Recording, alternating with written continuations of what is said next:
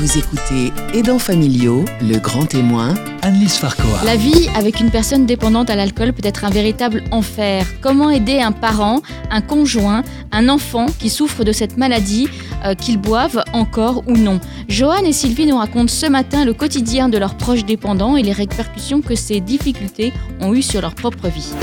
Vous écoutez Aidants familiaux, le grand témoin, Annelise Farcoa.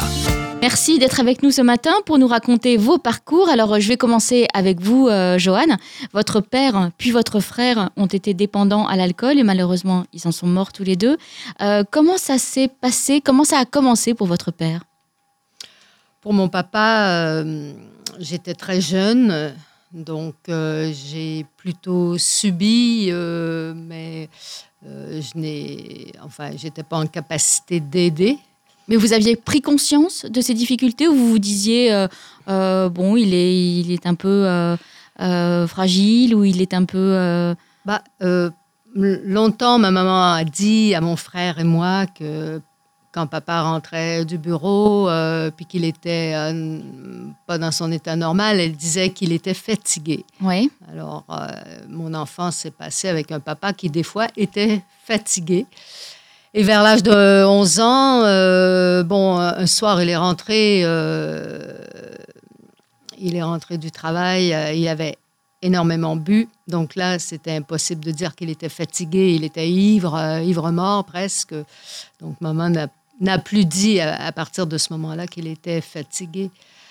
Euh, voilà, et toute mon adolescence s'est déroulée. euh, enfin, quand on vit avec une personne malade alcoolique, on, a tendance à s'isoler beaucoup, à ne plus voir. Moi, je, ne voyais plus de mes copines, je, je n'avais plus d'ailleurs.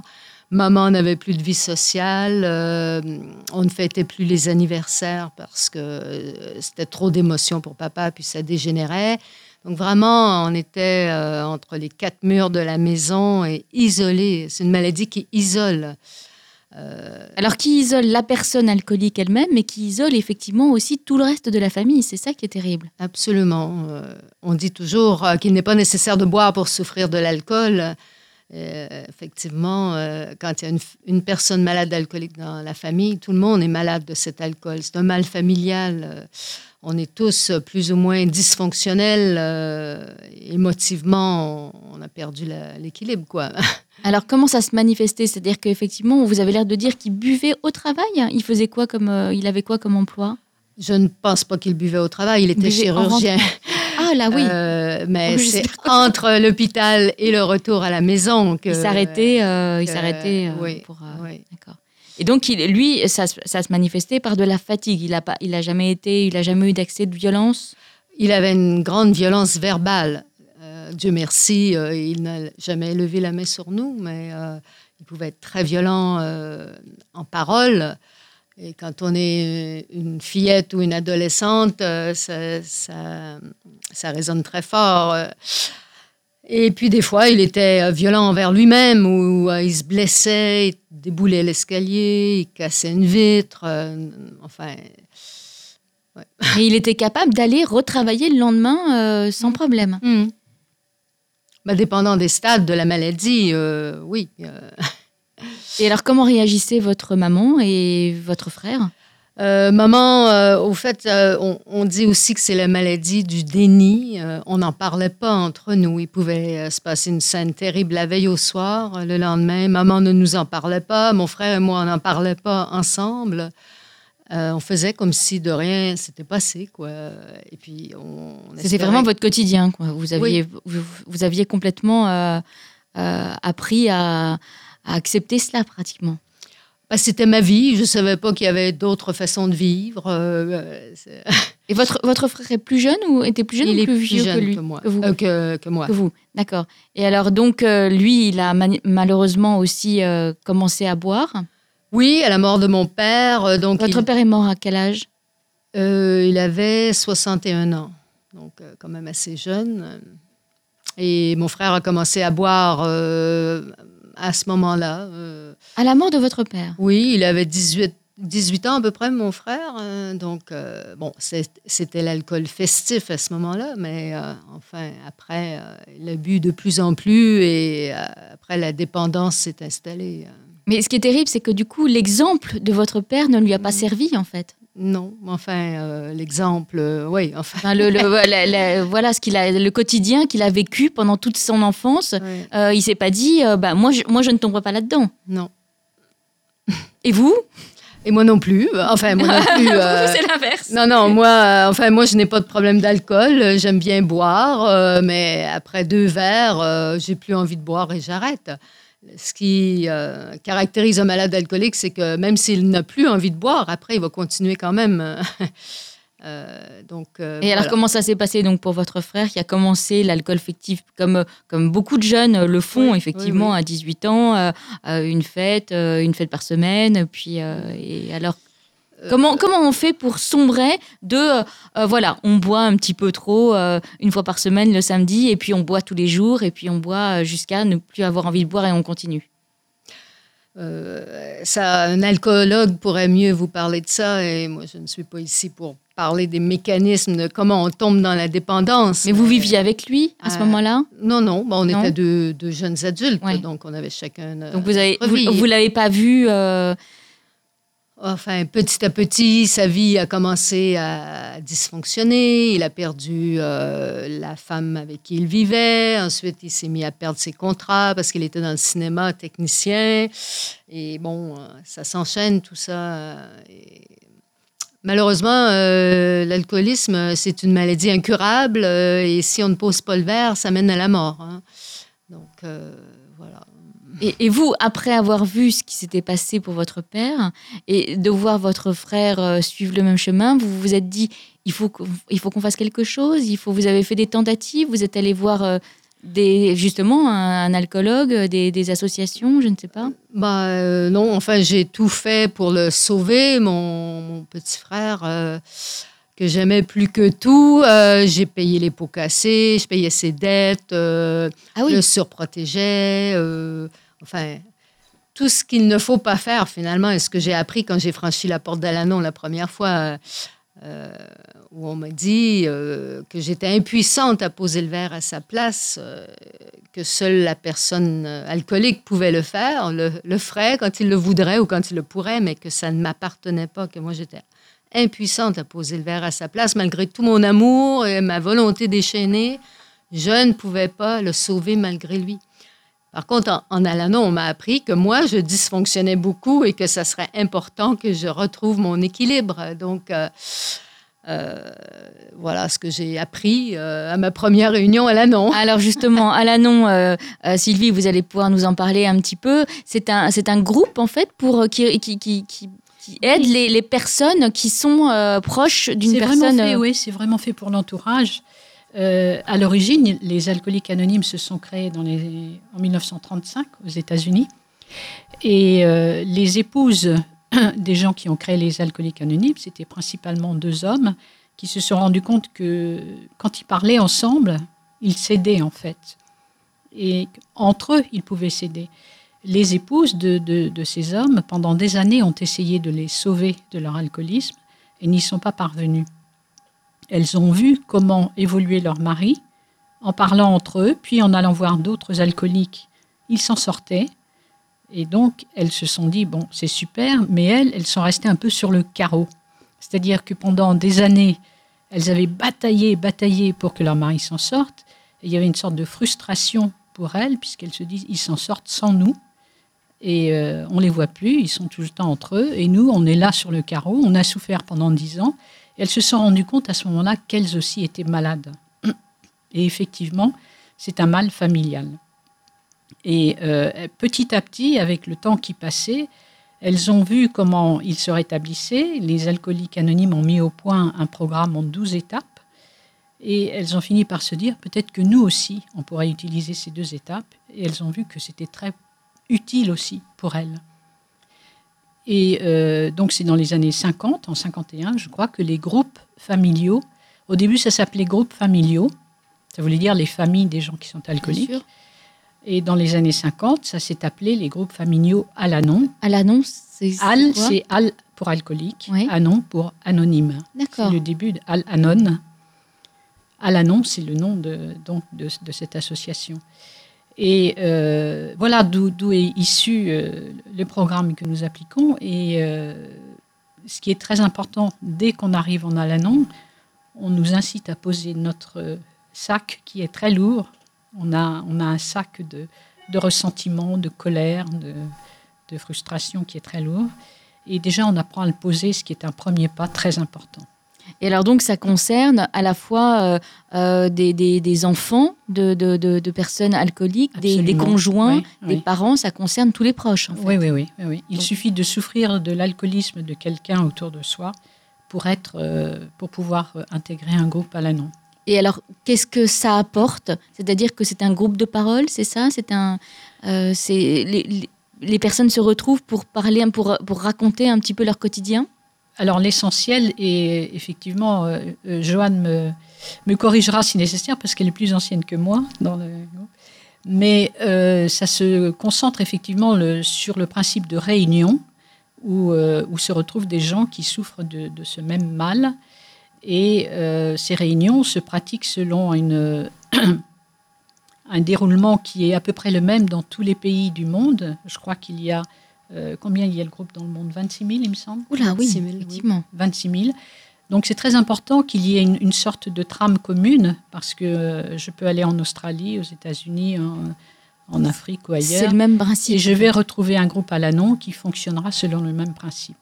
En gros, il y a une sorte de, d'introduction, et puis euh, chacun est amené, est appelé à parler. Souvent, on se donne des thèmes pour les réunions. Chacun va parler à son tour et chacun parle en son nom propre. On ne se donne jamais de conseils entre nous, c'est un partage. Chacun parle quand il le souhaite, il dit ce qu'il a sur le cœur, qui est en rapport éventuellement avec le thème que l'on traite ce jour-là. Et voilà, c'est un partage. Et en écoutant les autres, on peut avancer. Alors, Sylvie, Joanne, vous restez avec nous. On continue à parler de vos parcours euh, à toutes les deux dans la suite de l'émission. Pour l'instant, on fait une petite pause. Jusqu'à 10h. Aidants familiaux, le grand témoin. Annelise Farcoa. Nous sommes toujours avec euh, Joanne et Sylvie pour parler de la difficulté euh, pour un proche d'accompagner une personne qui souffre d'alcoolisme. Alors, Joanne, vous nous avez raconté que votre père et votre frère malheureusement était décédé des suites de, cet alcoolisme. Est-ce que les symptômes étaient les mêmes? Est-ce que votre frère a suivi le même, le même chemin? Vous disiez que votre père, en fait, quand il rentrait de son travail, en fait, il était très fatigué. Est-ce que pour votre frère, c'était un peu la même chose ou est-ce qu'il a, il a vécu ça de façon différente? Bah, écoutez, comme je ne vivais plus avec lui, euh, je ne je peux pas vous répondre vraiment à, cette question. Et bon, c'est l'important n'est pas, n'est pas là. Enfin, euh, euh, il y a différents cas de figure, euh, mais le fait est que l'alcoolisme est une maladie. C'est d'ailleurs quelque chose que j'ai vraiment compris en venant en Alanon, en réunion à Alanon, de comprendre à quel point c'est une maladie, ce qui fait que mes émotions, mon ressenti, la colère, le ressentiment, enfin, l'apitoiement, tout ça, ça ne servait à rien quand j'ai compris que c'était une maladie. Euh. donc, euh, voilà. Déjà, à cette première réunion à l'annonce, j'ai compris que j'étais impuissante à poser le verre à sa place, que c'était une maladie. Remarquez que je ne voulais pas nécessairement entendre euh, que je ne pouvais rien faire. C'est pas... Au fait, j'allais en Alanon comme la plupart qui franchissent la porte la première fois pour trouver une recette miracle pour le faire arrêter de boire. Et on me dit que j'étais impuissante, que je ne pouvais pas. Mais je suis quand même revenue parce que j'ai trouvé un accueil tellement chaleureux cette première fois, des étrangers qui m'accueillaient euh, euh, avec bienveillance, sans jugement. Et autour de la table, les partages, ils racontaient ma vie, quoi. Donc ça crée un lien bien spécial, ces réunions, parce que euh, on laisse à la porte euh, toutes nos affiliations, qui, euh, qui on est, ce qu'on fait dans la vie, nos opinions politiques ou religieuses, tout ça, on n'en parle pas. On est autour de la table uniquement parce qu'on souffre ou on a souffert de vivre avec quelqu'un malade alcoolique. Et, donc, on met nos tripes sur la table, notre cœur, nos tripes. et donc, c'est pas du parler mondain, hein, c'est vraiment... Et, ça, ça crée un lien bien spécial euh, avec nous et, qui aide, qui nous aide beaucoup à, briser l'isolement. Parce que, comme je vous disais tout à l'heure, euh, la famille a tendance à s'isoler, à couper les liens avec l'extérieur. Et là, au contraire, on brise l'isolement. On retrouve des, des, personnes qui vivent la même chose que nous euh, et qui ont retrouvé le sourire, que souvent que l'alcoolique boive encore ou non. Donc, il y a de l'espoir en plus. Euh, c'est un message d'espoir. Euh. J'aimerais bien oui, quelque chose. Dans le, euh, quand vous demandez en fait quels sont les, les symptômes, est-ce que les symptômes ont été les mêmes pour le père et pour le frère ce qui, est, ce qui est important, je pense, de comprendre, c'est que l'alcoolisme, c'est une maladie qui n'est pas que physique. C'est une maladie spirituelle. On dit que c'est une maladie spirituelle, physique et mentale. Ou... C'est-à-dire qu'en fait, le malade alcoolique n'a pas que des symptômes physiques. Ce sont souvent des gens qui sont malades de leurs émotions. C'est souvent ce qu'ils déclarent dans les réunions alcooliques anonymes. Et euh, pour nous, il est, pour moi en tout cas, il a été très important d'assister à des réunions alcooliques anonymes ouvertes parce que ça m'a ouvert les yeux sur cette maladie qu'ils vivent et surtout sur leur souffrance. Parce que euh, quand on est proche d'un malade alcoolique, on ne se rend pas compte. Je parle pour moi encore une fois, moi j'étais enfermée dans ma propre souffrance, donc je ne voyais pas la souffrance de l'autre. Et en fait, cette souffrance des malades alcooliques est très très grande. Et euh, ce n'est pas que des symptômes physiques, ce sont des gens qui, euh, qui vont réagir euh, très très fort à des émotions. Et ma fille, qui est malade alcoolique, euh, disait que quand elle avait des émotions très très fortes, pour elle, l'alcool était un remède à court terme, mais c'était un remède qui lui permettait de supporter une émotion très forte. Donc c'est une maladie qui est très compliquée. Euh, les symptômes en sont, je trouve, moi, très compliqués. Et la sortie de cette maladie est aussi assez difficile. C'est pour ça que ce programme a été mis au point, un programme en 12 étapes, euh, la première étape disant euh, je reconnais que je suis impuissante devant l'alcool. On appelle ça sortir du déni. C'est-à-dire que tant que cette personne n'aura pas fait la démarche de se dire je ne peux pas y arriver, euh, il y aura très peu d'espoir en fait pour qu'elle puisse en sortir.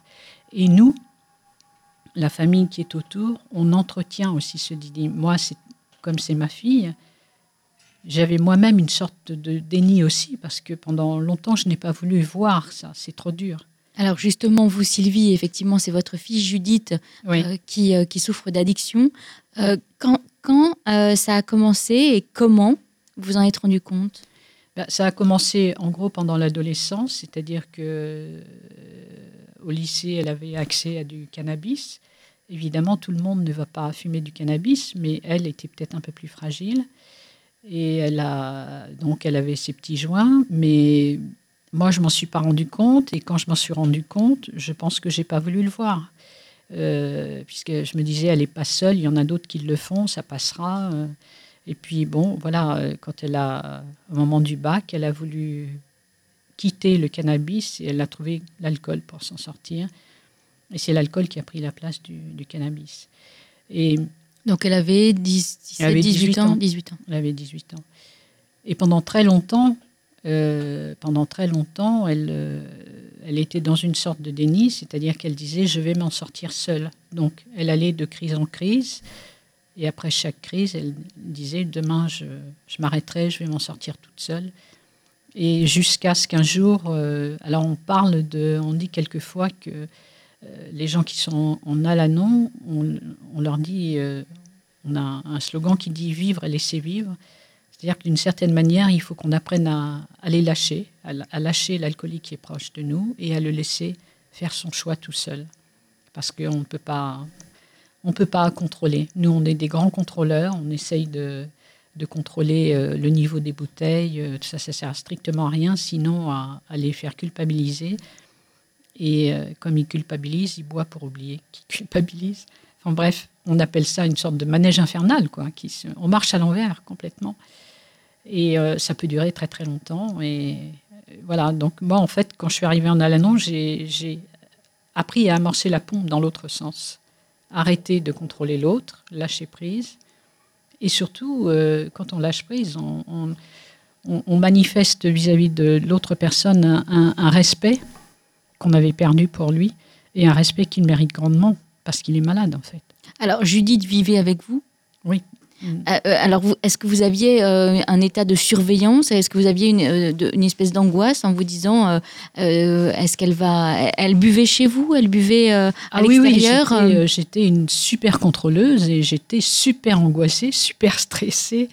C'était c'était violent, quoi. C'était très, très, très, très, très dur. Et ça a duré presque dix ans, quoi.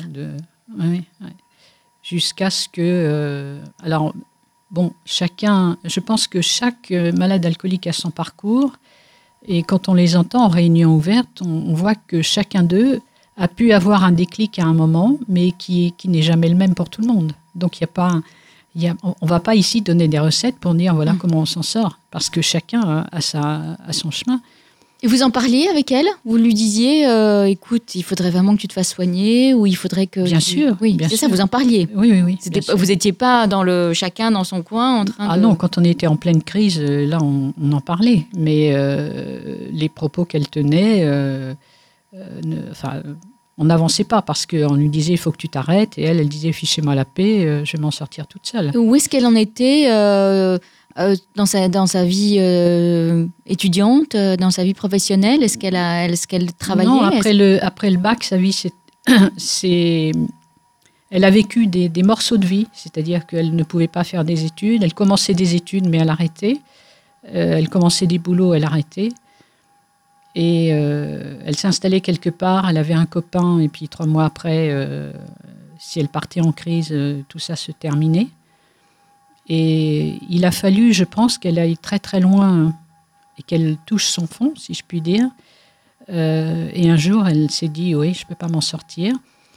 Pour elle, ce qui a été un, déclic important, c'est qu'elle s'est trouvée dans un centre de post-cure un jour où les soignants étaient, euh, étaient eux-mêmes des, alcooliques rétablis. Et c'est la première fois, en fait, qu'elle entendait des, des gens qui avaient vécu ce qu'elle vivait lui parler. Et pour elle, ça a été un déclic important. Parce que là, on peut, là, ça, on, sort du déni, là. Parce qu'en face de quelqu'un qui a vécu la même chose que mm. vous, on ne peut pas faire des bobards. Et on dit souvent que nos proches alcooliques sont un peu manipulateurs. Mais là, on ne peut pas manipuler. Donc effectivement, là, elle, prend conscience que euh, que c'est plus possible mm. et elle a envie de s'en sortir. Et là, c'est ça qu'il faut en fait. Euh, vous allez me dire la même chose, Joanne, j'imagine. Il faut euh, il faut que, que le, la, personne malade d'alcoolisme ait envie de s'en sortir parce que sinon c'est pas c'est pas c'est pas les c'est pas les proches, c'est pas les aidants qui peuvent qui peuvent malgré tout effectivement avec la pression, avec la culpabilisation, ça sert à rien tout ça. Donc il faut il faut qu'ils aient envie eux-mêmes. Oui. J'ai appris en Alanon euh, une, une, autre euh, définition de la compassion, euh, c'est de laisser l'autre assumer les conséquences de ses actes. Et bon, mon frère, j'étais toujours derrière pour réparer les bêtises qu'il faisait ou payer ses dettes. Donc, il n'y avait pas de raison d'arrêter de boire puisque sa grande sœur était toujours derrière. Mais dans le fond, euh, moi, je pensais l'aider, mais je l'enfonçais dans l'alcool au contraire. Et comme on sait que l'alcoolisme est une maladie euh, qui, mène à la mort, je ne l'aidais pas. Donc, euh, j'ai appris une nouvelle façon d'aider, c'est-à-dire encourager, regarder à nouveau la personne avec respect, euh, lui redonner sa dignité d'être humain parce que derrière le masque de l'alcool, il y avait mon petit frère qui était un, être merveilleux, plein de talent, d'humour et tout. Euh, donc j'ai appris à voir la personne derrière, euh, derrière le masque de l'alcool. Vous restez avec nous, Judith. Judith, pardon. Alors voilà, ah, Judith, elle est pratiquement avec nous dans le studio. Sylvie et Joanne ont fait une petite pause. Jusqu'à 10h, Aidants familiaux, le grand témoin, Annelise Farcoa. Nous sommes toujours avec euh, Joanne et Sylvie. On parle de la difficulté pour un proche de vivre aux côtés d'une personne dépendante euh, de l'alcool. Alors vous disiez toutes les deux, vous l'avez dit et vous l'avez répété, effectivement, malade de l'alcool parce qu'on parle vraiment d'une vraie maladie.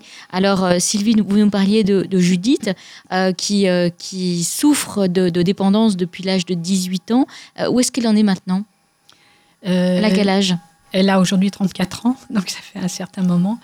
Euh, elle est dans un programme de rétablissement qui, moi, fait mon admiration, euh, à la fois parce que je trouve qu'elle vient de loin, elle vient de très loin, et donc je, sais la difficulté que ça représente de remonter la pente.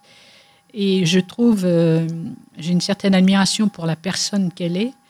Et c'est aussi ce qui m'a frappé lorsque j'allais aux réunions ouvertes alcooliques anonymes, c'est que j'avais l'impression de voir des gens très sensibles, souvent très intelligent, à tel point que je m'étais presque dit à un moment, si ma fille était un peu plus bête, elle aurait peut-être moins souffert, parce qu'elle est très très sensible, elle a une empathie avec euh, toute la misère du monde, donc elle voudrait euh, sauver le monde entier. Enfin bon, voilà, elle est très très émotive, idéaliste, euh, donc c'est une belle nature, elle aime beaucoup la nature aussi.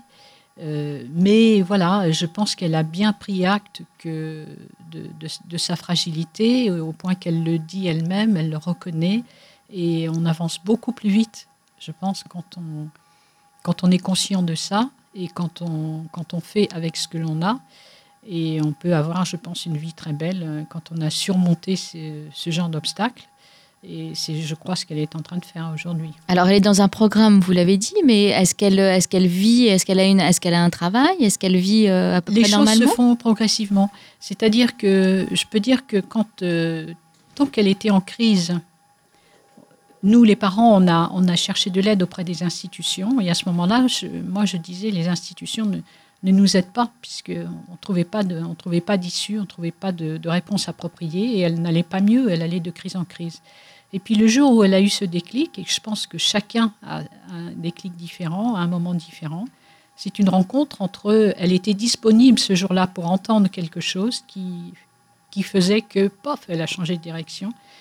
Et à ce moment-là, moi, j'ai trouvé que les institutions étaient très efficaces. Mais voilà, en fait, c'est une rencontre qui pouvait se produire à ce moment-là. Elle a bénéficié d'un programme qui a été très, très bien. Euh, après cette posture, elle est d'aller dans, un foyer pendant un an. Après, en sortant du foyer, elle a vécu dans un appartement thérapeutique. Elle a bénéficié d'un emploi aidé.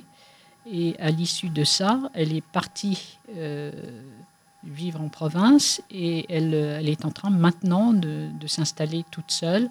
Alors à chaque fois, on a un peu peur quand on franchit une étape supplémentaire, mais elle le fait d'autant mieux que l'éloignement de, de, ses parents est bénéfique aussi parce que l'aide dont elle bénéficie aujourd'hui n'est pas tant celle de ses parents que celle du réseau euh, auquel elle est. Elle, elle va beaucoup aux réunions narcotiques anonymes. C'est un programme qui est tout à fait comparable à celui des alcooliques anonymes. Elle s'y reconnaissait mieux parce que c'est un public plus jeune. Et elle est très aidée par ce réseau et, elle avance. Vous avez d'autres enfants? J'ai une autre fille.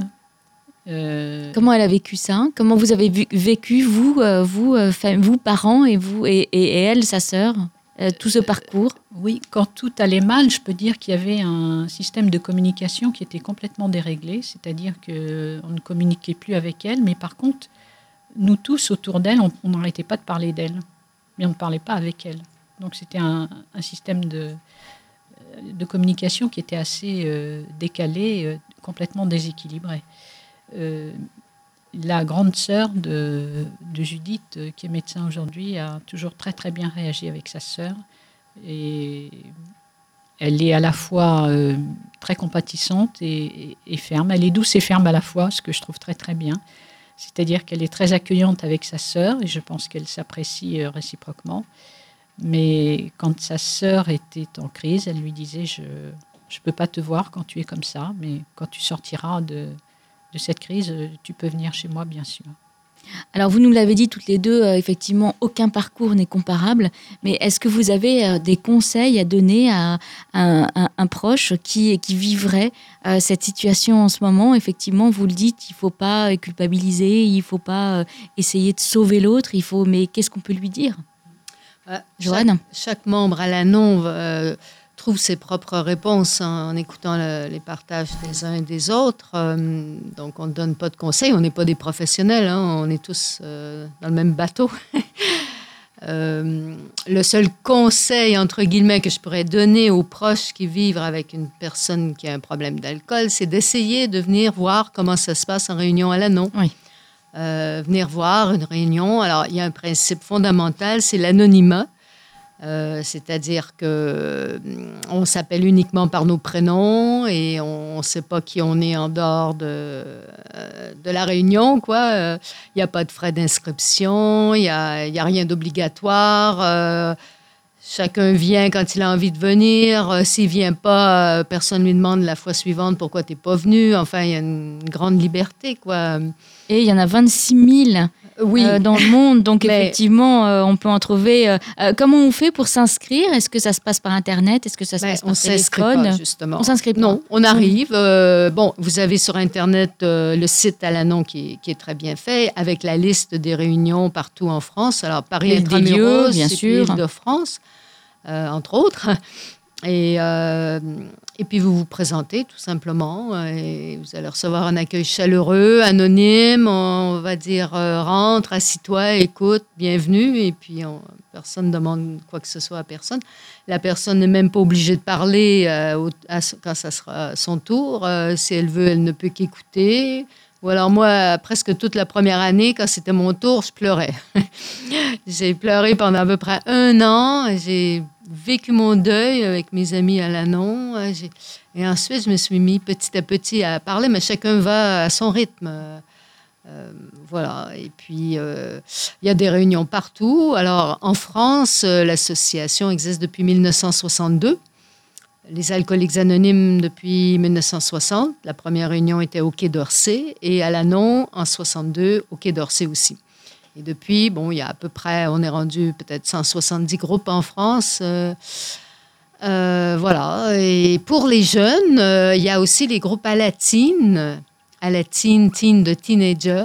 parce que D'accord. Ça vient des États-Unis. Oui. Et c'est pour les jeunes de 12 à 18 ans qui ont un papa ou une maman malade alcoolique et qui vont avoir des réunions aussi avec un programme en 12 étapes calqué sur celui des alcooliques anonymes. Et euh, il y a un guide à, à l'annon dans la salle avec eux, mais c'est eux qui animent leurs propres euh, réunions. Qui...